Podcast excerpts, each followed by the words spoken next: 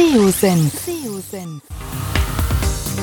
Der Podcast für SEO-Einsteiger und Fortgeschrittene. Wir zeigen dir, worauf es bei der Suchmaschinenoptimierung ankommt. Begrüßt mit mir euren Gastgeber Thomas Ottersbach. Auf geht's!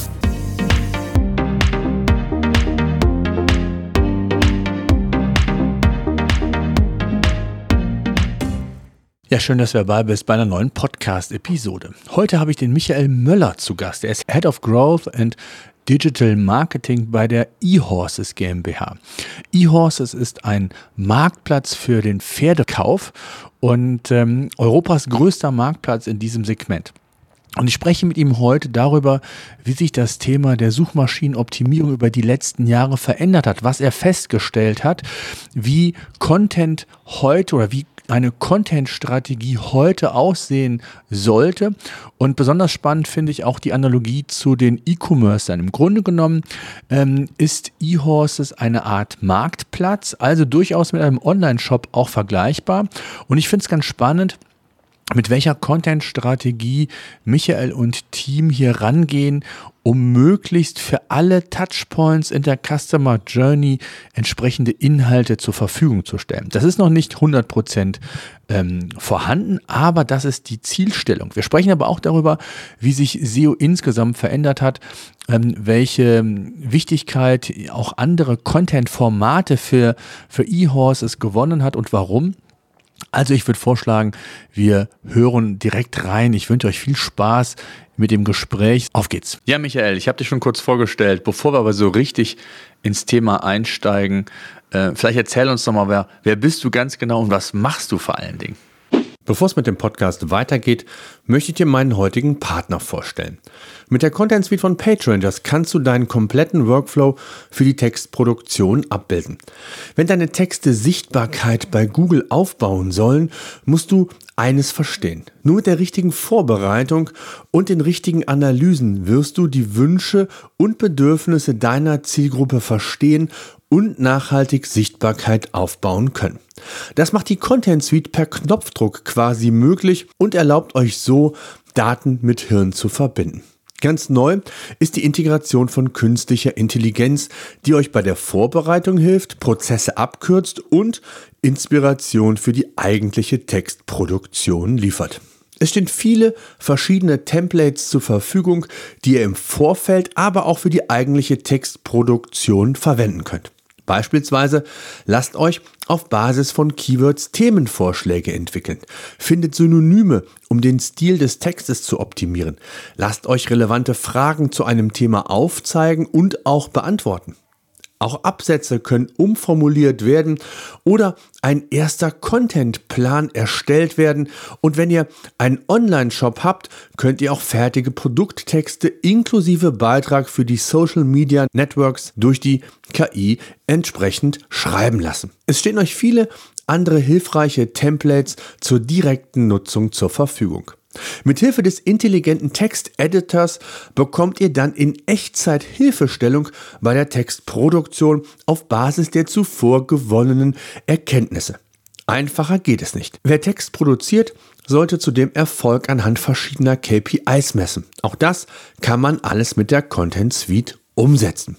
Am besten schaut euch unverbindlich die Content Suite von PageRangers unter www.contentsuite.com/test an und lasst euch zeigen, wie man noch bessere Inhalte und in kürzerer Zeit entsprechend bauen kann. Die Erfolgsformel ist in dem Fall SEO-Analyse mit künstlicher Intelligenz und Hirn zu kombinieren, um nachhaltig Sichtbarkeit bei Google aufbauen zu können. Also besucht contentsuite.com/test. Es lohnt sich. Auf geht's. Weiter mit dem Podcast.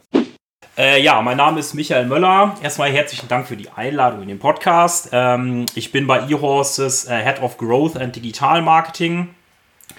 Kümmere mich vor allem eigentlich um alle Aspekte, was so das organische Wachstum von eHorses angeht. Ähm, den Paid-Bereich, das machen inzwischen andere Kollegen, das würde man ja auch eher zum digitalen Marketing zählen. Und bei uns ist organisches Wachstum halt vor allem der Bereich SEO, weil das im, mit weitem Abstand auch unsere stärkste Traffic-Quelle ist. So. Und ähm, ich erzähle mal kurz was zu eHorses. Ähm, wir sind Europas führender Pferdemarkt, also der größte Online-Pferdemarktplatz in Europa. Wir streben an, dass wir bis 2025 der größte Pferdemarktplatz der Welt sind. Ähm, das heißt, relativ simpel, mobile.de für Pferde. Ihr könnt bei uns äh, Pferde kaufen und verkaufen. Das ist eigentlich das Kernbusiness. Aktuell in 13 Ländern aktiv. Ähm, und ja, wie gesagt, SEO ist bei uns die Top-Traffic-Quelle und so ist eHorses mehr oder weniger auch gewachsen. Ich habe auf eurer Seite gesehen, ich glaube, ihr habt über 19.000 Pferde, die man da aktuell im Angebot auf eurem Marktplatz hat. Das ist ja echt der Hammer. Genau. Ähm. Also tatsächlich vom Angebot her sind wir sogar schon der größte Marktplatz okay. der Welt. Äh, ich glaube, es, es gibt halt in vielen Ländern so einzelne lokale Player, die haben halt, äh, die sind dann irgendwie in den USA natürlich größer als wir, aber jetzt so global betrachtet haben wir schon das größte Portfolio. Nur eben in den USA beispielsweise noch relativ wenig Angebot mhm. zum Teil. Kannst du uns ein bisschen mal die Zuhörer, Zuhörerinnen mal mitnehmen? Du sagst, ihr seid da auch, ähm, ich sag mal, durch groß geworden. Wenn du mal so ein paar Jahre zurückblickst, wie lange gibt es schon E-Horses und was waren so die Anfänge und wie habt ihr, habt ihr da, seid ihr da rangegangen an diese ganze Thematik? Genau, also E-Horses wurde 1999 gegründet. Ähm, damals durch einen äh, Gründer in Warendorf äh, ist hier so quasi in der Pferdeszene schon eher bekannt. Also gerade was so Züchter und so weiter angeht, ist hier in der Region relativ viel los, so in äh, Nordrhein-Westfalen und Niedersachsen. Ähm, ist eigentlich zehn Jahre, ja, so mehr oder weniger mit zwei, drei Mann betrieben worden. So, ich würde sagen, ja, so bis 2010 und dann ist quasi ein, äh, der größte ähm, regionale Zeitungsverlag hier damals eingestiegen als Investor und dann wurde das Ganze professionalisiert und damals nur in Deutschland aktiv ähm, und inzwischen halt wie gesagt in 13 Ländern und wir haben halt, ja, 2011 ist die NOZ hier eingestiegen bei uns und äh, dann sind auch entsprechend mehr Mitarbeiter aufgebaut worden und so ab 2012 sind wir dann richtig angefangen, hier SEO zu machen. Und seitdem mache ich quasi auch schon EOS, ist das äh, SEO, früher noch agenturseitig. Jetzt seit zweieinhalb Jahren bin ich hier quasi in-house. Hm. Wie viel ähm, seid ihr jetzt im, äh, insgesamt? Also wie, wie muss man sich das Mitarbeiterwachstum vorstellen? Ja, wir, wir sind aktuell so 30, 35 Festangestellte plus halt äh, auszubildende pra äh, Praktikanten okay. und so weiter. Jetzt ähm, erzählen Sie mal so ein bisschen was über die Strategie. Also ihr habt einen Marktplatz auf der einen Seite, du hast es eben mit Mobile verglichen. Auf der anderen Seite ähm, sind es natürlich immer wechselnde, in Anführungszeichen, Angebote, also Pferde. Ne? Ähm, und was war so eure Strategie? Habt ihr ein Magazin aufgebaut? Habt ihr irgendwelche Landingpages zu bestimmten Pferderassen, wie auch immer, also was es da für Ansatzpunkte gibt? Nimm uns doch mal mit, ähm, wie ihr da vorgegangen seid. Ja, also grundsätzlich sind wir erstmal angefangen, Magazine und so gab es früher nicht. Ne? Also wir hatten wirklich nur den Marktplatz und das war mh, hm, erstmal eine gute Grundlage im technischen Bereich schaffen, also dass du wirklich für alle möglichen Kombinationen halt auch wirklich einzelne Landingpages hast. Das wäre jetzt vergleichbar mit im Shop einfach eine Kategoriestruktur plus Filterkombination, die wir in den Index geben. Also du hast irgendwie eine Pferderasse, sowas wie ein Haflinger von mir aus, wird jetzt nicht jedem was sagen. Ähm, und du hast irgendwie eine Disziplin, das wäre jetzt sowas wie Dressurreiten. Das in Kombination hat auch nochmal so Volumen. So, das heißt, wir haben jetzt quasi geschaut, sehr stark vergleichbar mit einem E-Commerce, äh, mit einem Shop. Du äh, kombinierst mehr oder weniger die Filterkombinationen, die relevant sind. Die gehen mit in den Index. Du hast eine Kategoriestruktur. Das haben wir erstmal alles grundsätzlich aufgebaut vor zehn Jahren, dass das überhaupt existiert. Und wir haben natürlich zu Beginn sehr, sehr viel Link-Building gemacht. Ne? Also die Plattform hat kannte zu dem Zeit keiner. Ne? Das heißt, wir hatten eigentlich ein sehr gutes Marketing-Team damals, sehr starkes Branding. Das Ganze ist immer noch sehr analog unterwegs. Das heißt, wir waren wirklich auf vielen Messen vor Ort und wir haben super viele Kooperationen gemacht und wir haben äh, viel Sponsoring gemacht und in dem Zuge halt auch Links aufgebaut. Das heißt, Sponsoring wäre sowas wie, du hast einen Reitverein, der kriegt bei uns sein lokales Reitturnier gesponsert. Dafür nennt er uns halt auf der Webseite. Plus wir sind dann irgendwie per Bandenwerbung da. Das heißt, es war früher eine gute Kombination aus technischer Optimierung, Link-Building ähm, und äh, sehr starkes Branding. Das ist eigentlich auch einer der Erfol äh, Erfolgsfaktoren tatsächlich bei uns, das Branding, weil ähm, wir sind jetzt in der Pferdeszene schon der größte Name, jetzt gerade im Dachraum. Ähm, also nur mal zum Vergleich, ich glaube, E-Horses wird alleine vom Brand irgendwie 200.000 Mal knapp gesucht. Der nächsthöhere generische Begriff ist Pferde kaufen, der wird 40.000 Mal im Monat gesucht. Nur so zum Vergleich von der Größenordnung. Das heißt, durch Branding ist die Seite extrem, extrem stark geworden. Mhm. Und ähm, ich habe gesehen, es sind heute schon 500 Pferde verkauft worden. Das nur mal by the way nebenbei. Also da sieht man, glaube ich, schon ja. mal, die Größenordnung ist ja eigentlich zum Teil unvorstellbar. Aber äh, ja, habe ich jetzt gerade auf eurer Seite gesehen. Also Wahnsinn. Ja. Ähm, ja, spannend. Jetzt hast du ähm, vor allen Dingen ein paar Dinge gesagt, vor allen Dingen Branding, ähm, Link, äh, Backlinks eine ganz äh, relevante Größe für euch. Wie hat sich die Strategie denn verändert? Also du sagst, seit 2012 wird SEO gemacht, du bist jetzt auch schon bei, bei knapp drei Jahre dabei. Vor äh, in der Agentur das Ganze mitbetreut, hast also einiges mitbekommen, auch was die Entwicklung angeht. Wie muss man sich die Entwicklung vorstellen? Ihr habt jetzt heute auch ein Magazin, habe ich gesehen, so eine Art Ratgeber auch. Ist das eine bewusste Entscheidung gewesen, ähm, auch gerade was so die Veränderung im, im, im Suchmaschinenmarkt in der Suchmaschinenoptimierung angeht? Ähm, was waren da so eure Gedanken jetzt gerade, was so die Entwicklungsprozesse in den letzten Jahren anging?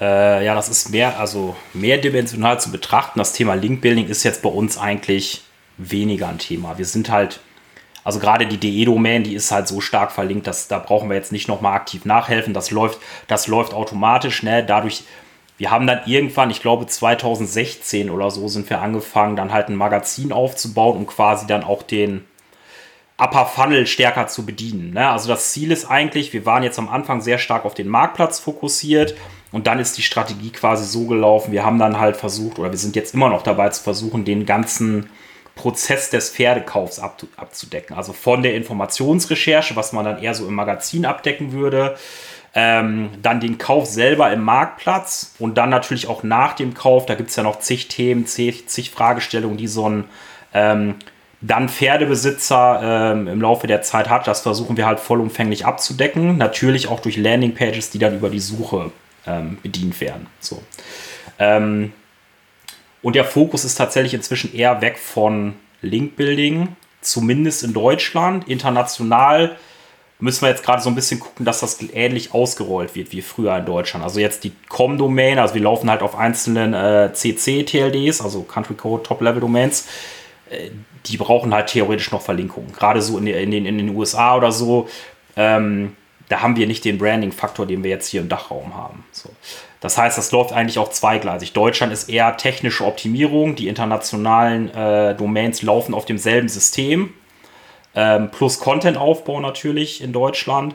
Und äh, gerade in den USA gibt es jetzt verstärkt einfach Link-Building-Maßnahmen. Ne? Also heißt, äh, auch da schreiben wir die Pferdezüchter an, äh, gucken, dass wir Kooperationen machen in größeren Magazinen, auch viel mit dem äh, Marketing-Team äh, Branding gemeinsam. Ähm, und ja, da sind wir jetzt gerade in der Findungsphase, wie wir das am sinnvollsten hier aufbauen. Also wir haben früher sehr viel zum Beispiel mit Widget-Verlinkungen gemacht und so. Das äh, dürfen wir nicht wieder so überstrapazieren, wie wir das hier früher mal in der äh, DE-Domain gemacht haben. Also da haben wir wirklich massiv Verlinkungen aufgebaut am Anfang. Mhm. Lass uns mal auf dem deutschsprachigen Bereich bleiben. Auch da hat sich ja schon so ein bisschen was verändert. Du hast gesagt, Backlinks spielen nicht mehr so den, den großen oder haben nicht mehr so den großen Stellenwert. Ähm, jetzt ist es natürlich, und das fand ich ganz spannend, was gesagt, wie du es gesagt hast, eigentlich seid ihr wie so eine Art E-Commerce-Plattform. Ne? Ihr habt einen Marktplatz auf der einen Seite, auf der anderen Seite, wenn man so mal diese Customer Journey-Betrachtung sieht. Ne? Ich informiere mich über ein Pferd oder eine Rasse, über den Kauf eines Pferdes beispielsweise, weiß ich, mit Checklisten, ich weiß nicht, was da alles gibt, aber dann bist du viel besser im Thema drin. Ähm, dann geht es um den Kauf selber, die Phase, ne? bin ich bereit? Das heißt, ich muss also auch von den Keywords her sehr breit denken. Ne? Einmal informationell, einmal transaktionale Keywords im Fokus haben. Und ich glaube, nicht unerheblich ist dann auch ein ein Stichwort, was du gesagt hast, die, die Nachbereitung. Also sprich, wenn ich das Pferd gekauft habe, dann habe ich weitere Informationen, die ich benötige. Und auch für die Phase ähm, ist es sinnvoll, Inhalte zur Verfügung zu stellen. Und das gehört alles auch mit zu diesem Brandaufbau. Ne? Also so, und, und das ist eigentlich ja so die, die Strategie, glaube ich, äh, die du gerade so ein bisschen geschildert hast, die ja total sinnvoll ist, auch von der Customer Journey, denke. Ne? Genau, also der Ansatz ist jetzt tatsächlich so, dass wir nicht mehr nur den Marktplatz haben, das ist eigentlich schon auch schon seit Jahren so, sondern wir wollen jetzt eigentlich die Anlauf, äh, Anlaufstelle zum Thema Pferd ähm, und für jeden Pferdeinteressierten sein. Von der Informationsrecherche über den Kauf eines Pferdes bis alles, was danach passiert. Und tatsächlich ist es ja so, danach passiert sehr, sehr viel. Ne? Das heißt, ähm, so ein Pferd ist jetzt, äh, wenn du das gekauft hast, dann hast du das wahrscheinlich 20 Jahre im Besitz bestenfalls. So, das heißt, die Leute kommen dann auch nicht jedes Jahr bei uns neu auf die Plattform und kaufen sich nochmal was. Das sind zumindest die wenigsten. Ähm, und gerade so diese ganze Phase, die nach dem Pferdekauf passiert, die bedienen wir bisher nur wenig. Ähm, viel durch Informationscontent. Ne? Also du hast dann irgendwie direkt nach dem Kauf irgendwie oder vor dem Kauf besser gesagt sogar noch eine Ankaufsuntersuchung. Du musst irgendwie wissen, wie funktioniert das mit dem Probereiten, weil halt immer noch sehr viel analog passiert. Und man sieht das jetzt tatsächlich bei uns schon auf der Plattform. Ähm, wir bieten jetzt auch erste Produkte quasi nach dem Pferdekauf an. Das heißt, du hast das Pferd bei uns gekauft, die Informationen haben wir ja. Und man sieht bei uns in der Navigation inzwischen sowas wie eine E-Horses Box. Das ist quasi eine Abo-Box für Pferdebesitzer. Äh, kann man auch einmalig kaufen. Da kriegt man dann einmal im Quartal Equipment, was wir zusammen mit unseren Partnern zusammenstellen, zugeschickt. Da sind dann Pflegemittel drin, äh, Zubehör und so weiter. Das heißt, wir versuchen natürlich die Customer Journey auch für uns und die Kontaktpunkte ähm, zum Kunden nochmal zu, ähm, ja, zu verlängern, weil wir halt, ja, wie gesagt, sonst halt einfach wirklich jahrelang eigentlich sind die Leute nicht mehr bei uns auf der Plattform, ähm, wenn sie das Pferd dann gekauft haben. Mhm. Wie wichtig ist das Thema, also du hast ja eben gesagt, man, man, Pferde wissen, ihr habt hier verschiedene Bereiche, Pferderassen. Wie wichtig ist von der Strategie her so das Thema, was wir immer wieder mal auch sagen, ist Themenautorität zu schaffen? Also ähm, Content Hubs aufzubauen oder wie geht ihr da vor? Schreibt ihr einfach nur, also Themen, die, wo ihr sagt, da ist eine, eine, eine Suchnachfrage, ähm, das ist für uns relevant. Wie, wie tief macht ihr euch Gedanken und wie wichtig ist genau das auch? Ähm, also das ist sehr, sehr wichtig für uns und wir planen das auch sehr detailliert durch. Ähm, ich habe, glaube ich, vor drei Jahren mal auf der Contentix einen Vortrag gehalten, zum, wie wir das bei unserer Hundeplattform, die wir übrigens auch noch haben, äh, gemacht haben. Also wie wir quasi unsere Content-Marketing-Strategie aufbauen. Und wir planen das eigentlich wirklich ähm, ja, sehr, sehr detailliert durch. Es ist jetzt nicht so, dass wir einfach random irgendwelche Posts raushauen, wo wir gerade sehen, dass es ähm, Suchnachfrage gibt, sondern wir planen wirklich Themenhub für Themenhub durch. So, das heißt, ähm, bei der Hundeplattform beispielsweise sind wir jetzt angefangen oder haben wir ganz am Anfang gestartet und haben erstmal jede Hunderasse beschrieben. Das hast du im Pferdebereich genauso. Es gibt bei uns im Magazin zu jeder Pferderasse ähm, Rasseporträts, wo du einfach nochmal sehr viel Info-Content bekommst. Weil wir gerade jetzt bei uns im Bereich haben wir den Fall, wenn du eine Pferderasse eingibst, hast du quasi ein Mixed Intent. Du hast einmal irgendwie eine Kaufintention, wo die Leute irgendwie den Haflinger kaufen wollen. Du hast aber auch noch genug Leute, die einfach erstmal Informationen zum Pferd brauchen. Ne? Das heißt, und wir versuchen beides zu bedienen. Früher war es tatsächlich sogar so, dass wir eigentlich mit beiden Seiten immer sehr gut gerankt haben. Das ist jetzt nicht mehr bei jeder Pferderasse so. Ähm, teilweise rankt sogar der Marktplatz, wenn der Intent quasi stärker in Richtung Transaktion geht. Teilweise rankt das Magazin, wenn der Intent stärker in Richtung ähm, Information geht. Und wir haben da wirklich einen sehr detaillierten Prozess aufgebaut, ähm, auch was Verantwortlichkeiten angeht, dass das wirklich relativ strukturiert abläuft. Also bei der Hundeplattform beispielsweise, da haben wir, da schaffen wir so zwei, drei Texte pro Tag mit einer Content Managerin plus Freelancern, die das verwalten. Äh, und wir machen, wir ähm, haben das nicht nur über Excel oder so, sondern wir haben da wirklich eine Software für gebucht, um diesen ganzen Prozess zu begleiten. Äh, inklusive Analyse und Auditierung natürlich. Hm. Und sind die zwei Texte pro Tag, ist es dann immer ein neuer Artikel oder äh, wie sieht der Contentplan aus, auch alte nochmal aufzu, äh, aufzubereiten? Thema Freshness, wie, wie seid ihr da aufgestellt? Ähm, das läuft so ab. Ähm, also das sind tatsächlich zwei neue pro Tag. Wir haben zusätzlich einmal im Quartal ein, machen wir einen kompletten Content Audit des Magazins und da wird quasi top-down abgearbeitet. Ähm, also quasi das ist eine Kombination aus einer quantitativen Analyse, wo du einfach Daten aus Analytics und der Search Konsole dir ziehst und die Performance der einzelnen Beiträge dir anguckst, plus einer qualitativen Analyse, wo dann halt der SEO Manager erstmal drüber guckt, okay, das fehlt jetzt hier inhaltlich noch da können wir, was Keywords äh, angeht, äh, optimieren und so weiter. Den ersten Step macht er und wenn dann quasi, wenn er dann feststellt, okay, wir brauchen inhaltlich einfach noch mehr, mehr in diesem Beitrag, da fehlen halt verschiedene Subthemen, dann gibt er das quasi als eigenen Task in das Content-Team, was dann den Content nachproduziert. Das kommt aber nochmal on, on top tatsächlich. Mhm. Ich, ich habe gesehen, auch der Aufbau ist ja eigentlich sehr schlau. Ich habe ähm, auch von DM macht das ähnlich, dass äh, immer häufiger, und das sieht man auch in anderen Online-Shops, also gerade wenn wir so bei diesem E-Commerce-Thema bleiben, dass man informationelle Inhalte mit transaktionalen Inhalten kombiniert. Ne? Also ihr habt zum Beispiel auch ähm, dann die, äh, ich bin jetzt zum Beispiel mal bei dem Friesenpferd äh, gelandet und habe dann auf der rechten Seite sieht man dann auch die aktuellen Angebote zum Beispiel von Friesenpferden, die dann sehr schön kombiniert sind, die man aufrufen kann und gleichzeitig aber auch alle Informationen zu dieser Pferderasse sich äh, holen kann. Ähm, war das auch ein Entwicklungsschritt, den ihr festgestellt habt, dass der gut funktioniert? Das, habt ihr da viel getestet oder wie seid ihr, was war so da eure Erkenntnis, das so zu tun? Auch aus den Gründen, warum du gesagt hast, manchmal ist es so, dass man äh, für den einen, äh, für diesen einen Keyword-Bereich besser rankt als für den anderen. Waren das so eure quasi Learnings dann aus den, aus den letzten Jahren auch so ein bisschen? Ja, genau. Es sind eigentlich zwei Aspekte. Wir haben diese Integration schon vor fünf Jahren gebaut, glaube ich. Oder ich glaube 2017 oder so.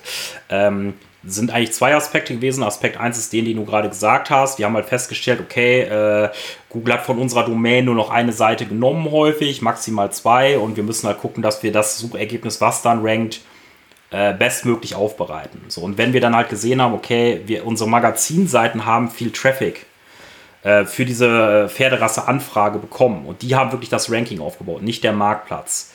Dann haben wir natürlich geguckt, okay, diesen Mixed Intent können wir besser bedienen, wenn da zusätzlich auch Inserate reingespielt werden. So. Das haben wir dann nach und nach für jede Pferderasse nachgezogen. Man sieht dann auch, wie das Ranking mehr oder weniger dadurch ansteigt. Ein anderer Aspekt, und das ist eigentlich der Hauptaspekt sogar, das Magazin ist halt, da verdienen wir effektiv kein Geld dran. Da ist ein bisschen Werbung drauf aber Geld verdienen wir natürlich im Marktplatz. Das heißt, es ist natürlich auch aus Geschäfts, aus der Sicht der Geschäftsführung natürlich relevant, diesen Traffic dann auch wirklich in den Marktplatz zu bringen, weil wir, wir müssen es halt schaffen, ein Marktgleichgewicht herzustellen und halt viel Nachfrage rüberzuschieben in den Marktplatz. Weil wenn unsere Pferdezüchter keine Anfragen auf ihre, Ein ähm, auf ihre Inserate bekommen, dann funktioniert der ganze Marktplatz nicht. Das heißt, das Magazin ist eher wirklich dazu da, um Themenautorität aufzubauen, natürlich auch um Traffic zu generieren, aber wir müssen immer versuchen, ähm, den User in den Marktplatz zu schieben oder noch irgendwie eine Conversion auf der Seite stattfinden zu lassen und nicht einfach nur durch Werbung zu monetarisieren. Das ist halt dann nicht lukrativ genug, da ein bisschen Display-Ads drauf zu schalten. Hm. Was sind denn die wichtigen Content- Bereiche für euch, um genau auch, und das ist ja auch ein, ein, Problem, was, was insgesamt viele Unternehmen haben, die haben Reichweite durch gezielte informationelle Seiten, die im, im Index sind, aber diesen Turn dann zu schaffen, genau was du gesagt hast, von wir haben Sichtbarkeit bis hin zu wir machen Umsatz, das ist ja nicht immer gleichbedeutend mit. Ähm, was sind da so eure wichtigsten Content-Bereiche, um auch diesen Umsatzfaktor mit gewährleisten zu können? Äh, zwei Hauptbereiche siehst du auch bei uns im Magazin im, äh, in der Navigation. Das sind einmal die Reitdisziplinen, also sowas wie Dressurreiten, Springreiten und so weiter, weil wir da wieder direkt diese Marktplatzintegration reinbauen können. Zweiter Punkt sind alle Pferderassen. Ne? Also du hast super viele Pferderassen, wo auch einfach Infocontent ausgespielt wird. Ähm, und da machen wir genau das Gleiche. Die Inserate werden mit auf die Content-Seiten mit in den Content-Seiten äh, reingepackt. Der Rest, was da rumgebaut wird, da ist da noch so ein bisschen Pferdewissen dabei. Davon sind ein paar relevant, ne? also gerade was so Ankaufsuntersuchungen angeht, was noch nah am Kauf ist.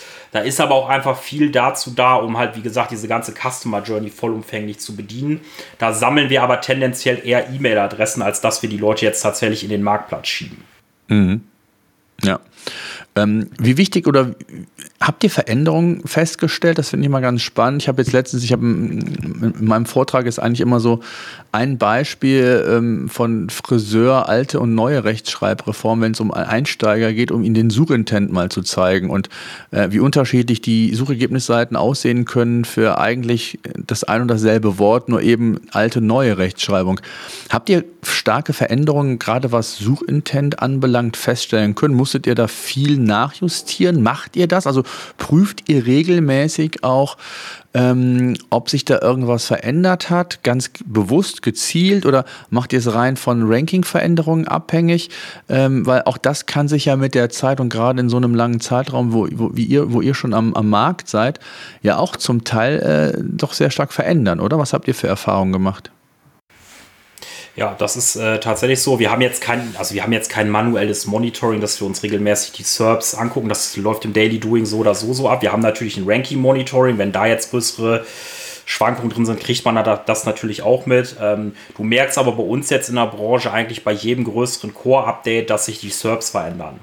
Ne? Also genau aus dem Punkt, den ich gesagt habe. Du hast dann teilweise bei den Pferderassen, wenn jetzt ein Core-Update kam, dann hat Google, äh, spielt Google plötzlich acht transaktionale Seiten aus. Für uns super, weil wir dann halt, also dann, dann ranken wir teilweise sogar zwei- oder dreifach mit der gleichen Domain für, äh, für Haflinger von mir aus ähm, und äh, auch mit Filterkombinationen. Du hast dann aber, wenn das nächste Core-Update kommt, plötzlich nicht mehr acht transaktionale Seiten, die ranken, sondern plötzlich nur noch fünf. So, und dann verschiebt sich das schon sehr stark und dann äh, spielt dann vielleicht mal das Magazin mit rein. So. Also man merkt das eigentlich bei jedem Core-Update, dass es da leichte Veränderungen oder teilweise auch mal stärkere Veränderungen gibt. Und deswegen ist es für uns halt auch so wichtig, äh, möglichst die beiden Intents abzudecken, gerade was Pferderassen und äh, Disziplinen halt auch angeht. Ja, das könnt ihr natürlich auch super, ne? Wegen Marktplatz und dieser ganzen Informationsgeschichte ist das natürlich perfekt abbildbar. Ähm, wie wichtig oder auch, auch das ist ja immer wieder spannend festzustellen, nicht nur was den Suchintent angeht, sondern ich glaube, ihr habt eure Seiten nach einem gewissen Schema aufgebaut. Ihr arbeitet viel mit Bildern, was glaube ich auch sinnvoll ist, gerade wenn es um Rassen und je nachdem, um, um welche Inhalte es geht. Dann gibt es einen ausführlichen informationellen Teil quasi oder einen redaktionellen Teil. Aber es gibt auch Videos hier und da. Ähm, hat sich das verändert und hast du da Veränderungen feststellen können, dass Videos wichtiger geworden sind, nicht nur vielleicht auch für die Webseite, für Google selbst, sondern auch für, für YouTube, äh, je nachdem, wo ihr die dann hostet? Vielleicht kannst du uns da mal so ein bisschen mitnehmen. Genau, also das ist tatsächlich auch ein sehr wichtiger Punkt. Äh, den habe ich jetzt gerade sogar vergessen zu sagen. Wir haben irgendwann festgestellt, das ist aber auch schon ein paar Jahre her, dass Google sehr stark in die, ähm, in die normale Suchergebnisseite Videos platziert. Also gerade was Pferderassen wieder angeht. Ne? Also das ist eigentlich unser größtes, wichtigstes Keyword-Cluster.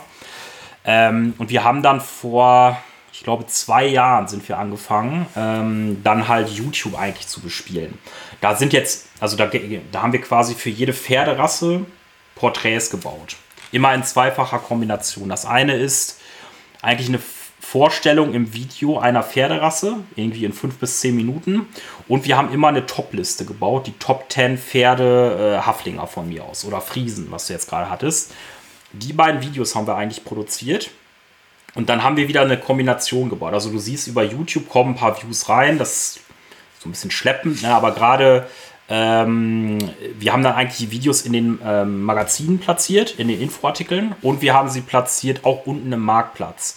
Und das ist eigentlich die Dreierkombination inzwischen, die wir eigentlich immer oder gebaut haben für alle Top-Pferderassen. Ähm, inzwischen auch international in Englisch für die Com-Domain, dass du hast äh, als Einstieg YouTube, du hast den Einstieg äh, Magazin, wenn es Info-Content ist, und du hast den Einstieg Marktplatz. Und das Video ist auf allen drei Plattformen platziert. Also bei uns im Magazin, im Rasseporträt, im äh, Marktplatz und äh, im, äh, auf YouTube selber. Und du siehst halt, wenn du jetzt eine Rasse ähm, googelst, das ist eigentlich auch der Trigger gewesen. Es gibt immer eine Universal Search Integration oder bei vielen Pferderassen, wo Videos eingeblendet werden. Und wenn du jetzt mal irgendeine Pferderasse suchst, ich, keine Ahnung, äh, willst du irgendwie PRE-Pferde zum Beispiel äh, suchen, dann siehst du in der Regel, bauen wir mehrere Kontaktpunkte auf. Also du hast im Optimalfall schaffen wir es für die Pferderassen, unser Marktplatz rankt mit der Seite, das Magazin rankt mit der Seite und meistens haben wir noch zwei oder drei äh, Integrationen aus YouTube, wo wir halt äh, in der Universal Search nochmal on top mit auftauchen. Ähm, Habe ich, glaube ich, tatsächlich sogar auf der SEO.com gezeigt. Genau, also wenn du, äh, du kannst auch mal die ganz normale Videosuche auf, aufmachen. Wenn du da mal Pferde kaufen oder so eingibst, dann kommen eigentlich alle Videos von uns für den generischen Begriff. Ähm, das äh, ist natürlich auch der Plan, dass wir möglichst viele Kontaktpunkte ähm, generieren und auch wirklich überall auftauchen, sobald der User irgendwo nach Pferden sucht. Ja, genau. Und, und, und von, von der, von der ähm, wie habt ihr das gemacht? Also jetzt gerade, ähm, es war ja so die bestimmt auch die, irgendwann die Entscheidung zu sagen, okay, der Videocontent oder die Bilder, habt ihr die komplett selbst produziert? Ähm, nee, wir haben tatsächlich, glaube ich, drei Terabyte an Daten in den letzten 20 Jahre, wo die Leute, weil wir haben ja User-Generated Content letzten Endes. Ne? Die Pferdezüchter laden Videos und Bilder ihrer Pferde hoch. die haben, da haben wir die Nutzungsrechte dran. Ne? Das wird beim Upload quasi, ja, dürfen wir sie nutzen. Und daraus haben wir quasi einfach Videomaterial zusammengeschnitten. So. Das heißt, wir haben wirklich vor zwei Jahren angefangen, uns auch wieder einen Prozess zu überlegen, wie man das von Sichtung der Videos bis hin zum Schnitt und zur Online-Stellung, wie das ablaufen muss. Und dann haben wir wirklich einfach in, ich glaube, einem Dreivierteljahr einmal für jede Pferderasse, ja nicht für jede, ich glaube, die Top 100 haben wir uns vorgenommen, haben wir das in äh, Deutsch und in Englisch quasi produziert. Okay. Hm, okay. Aber das zeigt ja auch nochmal, wie wichtig ist, dass man in diesen Content-Formaten denkt. Und ich glaube, das ist immer das, was ich auch immer predige. Ähm, dass man dem User die Möglichkeit gibt, auf unterschiedlichen Kanälen eigentlich zu dem Angebot gefunden zu werden. Und das ist so extrem wichtig und ich glaube, da bei all dieser Debatte um, um KI-Text und ich weiß nicht was, äh, ist es einfach wichtig, dass man eben richtig gute Inhalte produziert und, und vor allen Dingen diese Vielseitigkeit. Und ihr habt natürlich einen großen Vorteil, ihr habt User-Generated Content, den ihr natürlich im Grunde genommen Zweck entfremden könnt und weiterverarbeiten könnt. Aber ähm, vom, vom Prinzip ist es ja das Gleiche. Ne? Auf der einen Seite strategisch gesehen vom Content Marketing zu sagen, wir wollen möglichst die gesamte Customer Journey abbilden. Auf der anderen Seite gelingt uns das aber auch nur, wenn ich auch in diesen verschiedenen Content-Formaten denke, die kombiniere sinnvoll, nicht nur jetzt was die Navigation Produktion angeht, sondern auch was die Formate als solches angeht, weil es auch unterschiedliche Plattformen sind mit, mit YouTube und Co. Ähm, und dann wird da auch ein Schuh draus und, und wenn ich das dann noch konsequent äh, ich sag mal, in eine Art von Themenautorität bringe und mir entsprechende Themencluster aufbaue, dann macht man schon vieles richtiger als andere. Ich glaube, so kann man das, glaube ich, ganz gut zusammenfassen, oder? Ja, ja, aber du hast natürlich recht. Wir haben natürlich jetzt auch ein richtig gutes Setting hier, muss man sagen. Ne? Also es gibt jetzt gerade im deutschsprachigen Raum auch keinen richtig starken Konkurrenten mehr, der nur annähernd so viel User-Generated Content gerade bekommt wie wir. Ne? Also wir sind natürlich auch davon abhängig, wie viel bei uns online gestellt wird. Das, äh, und das herzustellen äh, und das dann auch sinnvoll zu nutzen, was wir durch die User angeliefert bekommen, wenn du das hinbekommst, dann ähm, kann man halt auch so eine leicht, also eine gewisse Marktdominanz halt auch herstellen oder kann auch SERP Domination äh, nennen. Ja, absolut. Aber wie gut rankt der User-Generated Content? Also bringt ihr den komplett in die Suchmaschinen oder grenzt ihr den bewusst irgendwo aus, weil ihr vielleicht Erfahrung gemacht habt, dass es gar nicht so als der, der wertvolle Inhalt auch von Google gesehen wird? Wie ist da eure Erfahrung? Äh, muss man tatsächlich auch sich natürlich anschauen. Es gibt mit Sicherheit auch Fälle, andere Branchen, andere Bereiche, wo es sinnvoll ist, diese Inserate, die ja bei uns produziert werden, also jedes Pferd wie gesagt, wir verkaufen am Tag 500 bis 1000 Pferde auf der Plattform. Das sind natürlich auch immer wieder URLs, die dann aus dem Index fliegen nach ein paar wenigen Tagen. Ne? Äh, wir haben uns tatsächlich bewusst dagegen entschieden, das äh, zu tun, ähm, weil wir halt ähm, auf die Inserate extrem viel Traffic bekommen. Und zwar nicht aus der normalen Google-Suche, da tendenziell eher weniger. Das ist vielleicht 5% Anteil aus der normalen organischen Suche, aber wir kriegen extrem viel äh, Google Discover Traffic auf die Inserate. Mhm. Also quasi Google Discover ist bei uns eigentlich die zweitstärkste Traffic-Quelle nach der organischen Suche. Okay, krass, ja. So. Und da laufen nur Inserate ein. Also du, du musst dir vorstellen, dadurch, wir haben so eine starke Autorität im deutschsprachigen Markt aufgebaut, dass die, ich nenne das jetzt mal Pferdemädels, äh, in ihren Discover-Feed eigentlich dauerhaft unsere Inserate reinlaufen haben. Ne? Das heißt, du hast eigentlich nicht diesen typischen News-Content bei, äh, bei der Gruppe äh, reinlaufen, sondern da laufen tatsächlich unsere Inserate rein, weil die halt wirklich, wir haben sehr viel so Stöber-Traffic bei uns auf der Seite. Die Leute gucken sich den ganzen Tag die Pferde an und das läuft teilweise auch einfach bei denen in den Discover-Feed rein. Und dafür haben wir jetzt auch nochmal explizit optimiert, seitdem wir nochmal von, von der Bildqualität uns so optimiert haben ist das, geht das Cover noch viel, viel krasser ab als vom Jahr noch. Mhm, okay. Gab es denn jetzt irgendwie Veränderungen? Ich sag mal, Google Helpful Content Update haben wir alle mitbekommen, äh, minderwertige Inhalte versus was sind hochwertige Inhalte. Habt ihr da nochmal so einen Umdenkungsprozess eingeleitet und gesagt, jetzt müssen wir noch mehr auf Qualität achten? Habt ihr das eh schon gemacht? Und ähm, was sind so jetzt für dich die wichtigsten Dinge, wenn es darum geht, auch ja, Content zu produzieren, der, der Sichtbarkeit aufbauen soll? Ähm, also wir haben da vorher schon drauf geachtet, jetzt natürlich noch expliziter. Ähm, insbesondere, wir haben natürlich bei uns auf der Plattform jetzt gerade auch im Magazin so gewisse Bereiche, die noch stärker durch so EAT-Themen oder EEAT-Themen getriggert sind als jetzt zum Beispiel der Marktplatz. Gerade was so Gesundheitsthemen zum Tier angeht und so weiter, da haben wir noch mal oder achten wir noch mal deutlich stärker darauf, dass die Sachen halt wirklich durch einen Tierarzt noch mal verifiziert werden, was da online geht. Das bedeutet, du hast dann teil, also die Sachen werden noch mal gegengeprüft, bevor sie online gehen und teilweise holen wir uns auch Statements einfach von denen rein, dass wir quasi, de, wir haben da jetzt wirklich eine Tierärztin, mit der wir sehr intensiv zusammenarbeiten, die dann wirklich auch zu gewissen Themen noch mal ähm, ein Statement zu abgibt und auch wirklich als sichtbarer Blog da ihre Expertenmeinung zum Beispiel auf der Seite platziert. Ähm, oder auch bei Pferde oder auch bei Pferde- und Hundezüchtern haben wir es häufig so, dass wir halt unsere Züchter, die eh schon auf unserer Plattform inserieren, dass wir die nochmal als Experte zur jeweiligen Hunde- oder Pferderasse mit auf die Plattform holen und die dürfen nochmal ein Statement abgeben, warum sie jetzt gerade äh, Hunderasse XY zum Beispiel züchten. So.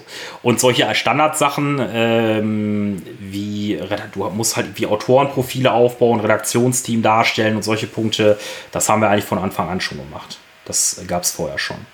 Ähm, da gab es noch kein Helpful Content Update und so weiter. Also, hm.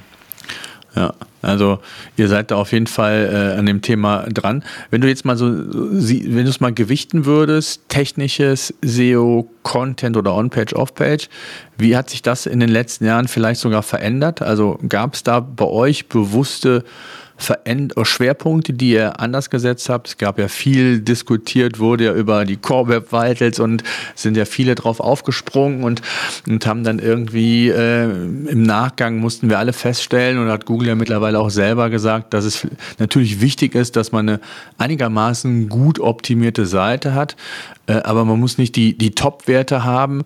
Ähm, wie waren da so eure Schwerpunkte und wie haben die sich vielleicht verändert? Mhm. Ähm, also früher, vor zehn Jahren, war, ich sagen, 80% war Linkbuilding, 10, 15% Technik, Content eher vernachlässigt. Wir haben halt erstmal den Marktplatz aufgebaut. Da hast du weniger Text-Content und so, was du da drauf platziert hast. Da hatten wir früher diese Standard-SEO-Texte, wie man sie auf die Seite gepackt hat, nicht wirklich qualitativ hochwertig. Das hat sich im Laufe der Zeit geändert. Also spätestens seitdem wir die Magazine aufbauen, geht die Tendenz mehr in Richtung vernünftigen Content.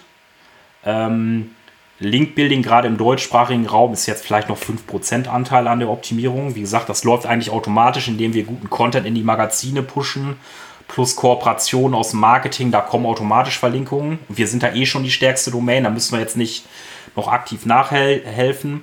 Ähm, Content ist immer äh, stärker geworden, also sicherlich über 50% Anteil an der Optimierung inzwischen, zumindest von den Ressourcen, die wir dafür aufwenden.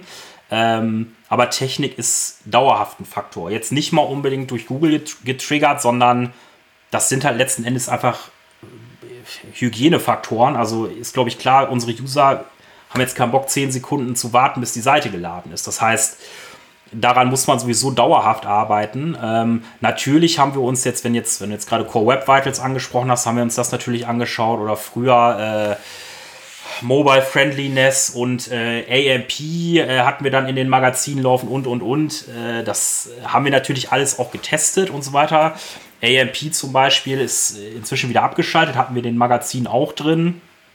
Ähm, wir, wir sind das natürlich irgendwie mitgegangen, aber in erster Linie diese technischen Faktoren ist einfach viel einfach für den User. Ne? Also wenn wir es schaffen, hier die, äh, den LCP auf äh, unter eine Sekunde zu bringen und, äh, und die, La die Ladezeit generell auf unter zwei Sekunden ist, dann äh, ist das in erster Linie was, was für den User sinnvoll ist. Äh, dass Google dann da mitgeht, ist, äh, ist glaube ich, auch klar. Hm. Habt ihr sonst wenn man das auch nochmal so ein bisschen, ich finde das ja spannend, weil ihr vor allen Dingen schon so lange schon am Markt seid und habt ja viele Veränderungen auch mitbekommen. Ähm, habt ihr auch, ich sage jetzt mal, Durststrecken hinnehmen müssen, längere, wo die Sichtbarkeit mal eingebrochen ist aus unterschiedlichsten Gründen? Und ähm, was waren so da die, die wichtigsten Dinge, was ihr festgestellt habt?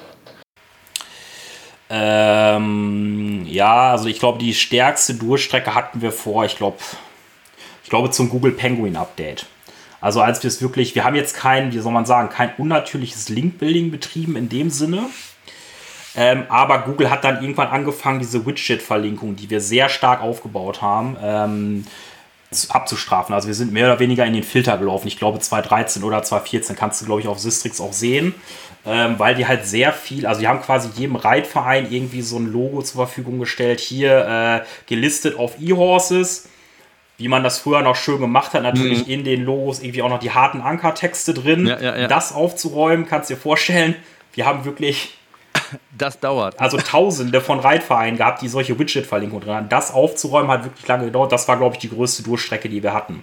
Ansonsten hast du immer mal wieder so Phasen, wo wir jetzt gerade von den Ressourcen weniger Content produzieren können, konnten als aktuell, ähm, wo man dann halt auch sieht, dass es vielleicht nur noch stagniert oder so. Aber jetzt so seit zweieinhalb Jahren haben wir eigentlich einen sehr guten Drive drin, wie das, ähm, wie das, wie das funktioniert.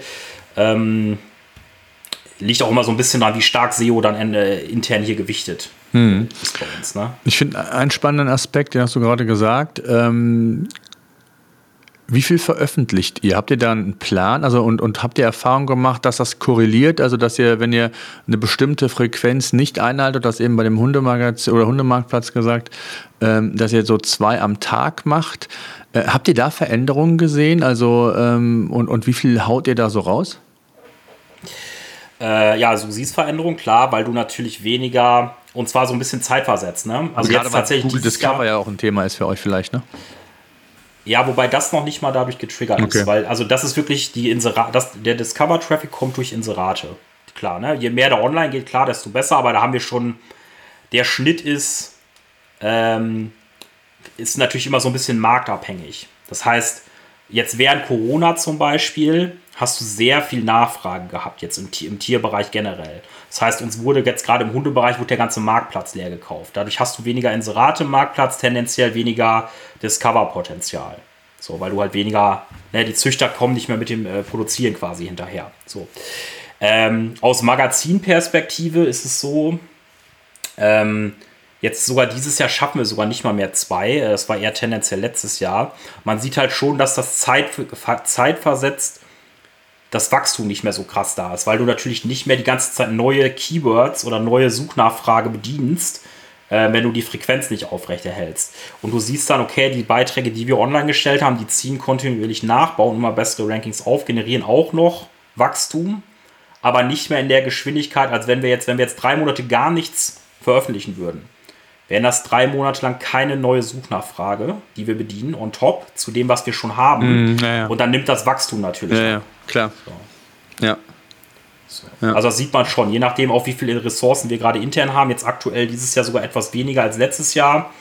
Dann merkst du jetzt schon, okay, das, das nimmt jetzt auch vom Wachstum, was den Traffic angeht, ab. Mhm. Was aber immer noch auf einem sehr guten Level ist, ne? weil der Marktplatz ist davon natürlich unbetroffen. Der Marktplatz ist bei uns viel technische Optimierung ja, ja, einfach. Also worauf ich hinaus wollte, es ist schon wichtig, regelmäßig zu posten. Das muss jetzt nicht immer ähm, konstant immer alles sein, aber es ist schon wichtig, regelmäßig Inhalte zu veröffentlichen und dann mit der gleichen Strategie, die wir eben auch schon mal besprochen haben, das konsequent zu machen, das ist einfach der Erfolgsfaktor. Ne? Genau, also wenn du Wachstum generieren willst, musst du halt schauen, dass du kontinuierlich versuchst, neue Suchnachfrage zu bedienen. Dann, ne, aber was natürlich schon noch irgendwie zielgruppennah sein muss. Aber eine Sache, die hast du am Anfang auch gesagt, du musst natürlich auch schauen, dass du den bestehenden Contents regelmäßig, Content regelmäßig verbesserst. Also es ist jetzt nicht zwingend so, ich würde jetzt keinem Unternehmen raten, pass auf, du musst jetzt jede Woche zwingend einen Blogbeitrag veröffentlichen, sondern schau vielleicht erstmal, was hast du eigentlich am Content schon da was gar nicht rankt. Und da gibt es bei super vielen Unternehmen super viele Leichen im Keller, glaube ich. Und da ist viel mehr Potenzial, vielleicht einfach bestehenden Content zu verbessern erstmal, bevor ich jetzt anfange, hier zwingend äh, als Online-Shop jede Woche unbedingt irgendeinen Blogbeitrag zu veröffentlichen. Was vielleicht gar nicht so nah an meiner Zielgruppe äh, äh, dran ist oder vielleicht auch zu weit von der Conversion weg ist. Ja. Naja, absolut. Ja, macht, macht total Sinn und ich glaube, äh, wer das so verstanden hat, der ist schon einen, einen ganzen Schritt, wie ich immer schön sage, weiter. Und ich glaube, da kann man auch ganz viel ähm, ja, Wettbewerbsvorsprung mit generieren. Ähm, und, und wenn man das für die Richtigen macht und, und gerade auch, und das ist so mein, auch mein Bewusstsein, wenn man irgendwie drei Artikel in zwei Wochen veröffentlichen will, dann nimmt immer einen alten mit dazu, einen bestehenden, äh, aber bewertet den auch. Und das ist ja, glaube ich, auch noch so, gerade so minderwertige Inhalte, hat Google ja auch nochmal gesagt, bewertet den, ne? hat der überhaupt noch Traffic, hat der Rankings, macht es überhaupt Sinn, den weiter aufrecht zu erhalten, macht es Sinn, den vielleicht zu verschmelzen mit einem anderen Inhalt, komplett zu löschen. Also da gibt es ja ganz viele Themen, da hast du auch gesagt, da macht ihr ja regelmäßig so eine Art Content-Audit, was ja auch total sinnvoll ist, was man auch nur jedem raten kann, das mal zu überprüfen über einen längeren Zeitraum, ähm, was da noch, äh, ich hätte bald gesagt, lesenswert ist oder auch nicht. Ne? Ja. ja, man sieht da auch sehr schnell, also tatsächlich ist so, 80% des Traffics kommt nachher durch 20% der Beiträge. So, und wie, du, also man, man kann sehr schnell sich mit Google Sheets so eine Art Vorlage bauen, wie du aus der Search-Konsole, aus Google Analytics und aus WordPress bei uns jetzt einfach die Beiträge raus. Da hast du quasi diese quantitative Analyse eigentlich in 10 Minuten zusammengebaut. Und dann sortierst du halt einfach mal nach Klicks, Klicks zum Beispiel und guckst dir an, was hat da unten eigentlich fast gar nichts an Traffic generiert. So. Und die guckst du dir einfach manuell an. Und dann, das haben wir hier ganz am Anfang auch gemacht. Und da waren einfach Beiträge bei, Leichen von 2014, drei Sätze auf der Seite. Kannst du sofort löschen, eigentlich, ne? Das haben wir ja am Anfang auch gemacht. Also wirklich, ich glaube, vor zweieinhalb Jahren haben wir hier 50 Prozent der Magazinbeiträge gelöscht. Mhm. Ja, und, und das ist manchmal so nicht nur befreiend für einen selber, sondern auch für Google. Und das hat manchmal einfach auch diesen, diesen Effekt, den man sich so gar nicht vorstellt. Man löscht Inhalte, die man vielleicht äh, damals mit, mit, vielen Ressourcen, mit viel Geld zwar investiert hat, auf der anderen Seite ist es manchmal so befreiend und es kann auch einfach einen, einen Sichtbarkeitsboost auslösen. Also von daher äh, ist das einfach total wichtig. Und ich finde es einfach total spannend und ihr sagt euch ein gutes Beispiel, ähm, nicht nur für, für, für E-Commercer, sondern generell, wie man von der Content-Strategie vorgehen kann. Ihr habt natürlich den Vorteil, ihr habt auch noch diesen transaktionalen Bereich dabei, also so eine Art Shop. Deswegen ist es auch vergleichbar für einen E-Commercer und mit der Zielstellung äh, für die gesamte Customer Journey im besten Fall gewappnet zu sein, was Inhalte angeht, um auch den, den Branding-Effekt damit nochmal zu stärken. Das darf man ja auch nicht vergessen. Wir sprechen ja oftmals immer nur von Performance-Werten in dem Sinne, dass man, was ist die Reichweite, was sind die, die Traffic-Werte aus dem organischen Bereich, aber auch wenn ich mich dann entsprechend in den einzelnen Touchpoints, sage ich jetzt mal, der Journey äh, breit aufstelle, dann führt das natürlich auch noch dazu, dass ich mein, mein, mein Brand weiter stärken kann. Und da hast du eben äh, ganz zu Anfang ja auch gesagt, ihr, ihr habt, macht heute vielleicht noch 5% oder machen Backlinks aus, ähm, weil ihr einfach die Jahre zuvor entsprechend investiert habt und, und jetzt davon profitiert. Ne? Ja, also ich sag mal so, ich glaube, der Anteil also tatsächlich am Ranking von Links wird höher sein als 5%. Aber das, was wir aktiv noch machen, ist, ist jetzt gerade im deutschsprachigen Raum ist minimal. Das läuft mehr oder weniger alleine über Content. Ähm, natürlich check, checken wir regelmäßig irgendwie unser Link-Profil und gucken, ob da irgendwas gerade abgeht und so weiter. Aber äh, wirklich aktiven Linkaufbau machen wir so gut wie gar nicht mehr. Ne? Das äh, haben wir aber auch, wir haben auch sehr, wie gesagt, früher vor zehn Jahren da sehr stark äh, rein investiert, was Ressourcen angeht. Ja, cool. Michael, ich danke dir mal sehr für dein, deine Insights, deine Perspektive. Ich glaube, da kann man aus allem so ein bisschen was mitnehmen, vor allen Dingen auch, wie ihr vorgegangen seid, was eure Gedanken wart. Ich danke dir sehr, weiter viel Erfolg und bleibt alle gesund. Danke euch. SEO-Senf. Der Podcast für SEO-Einsteiger und Fortgeschrittene. Wir zeigen dir, worauf es bei der Suchmaschinenoptimierung ankommt.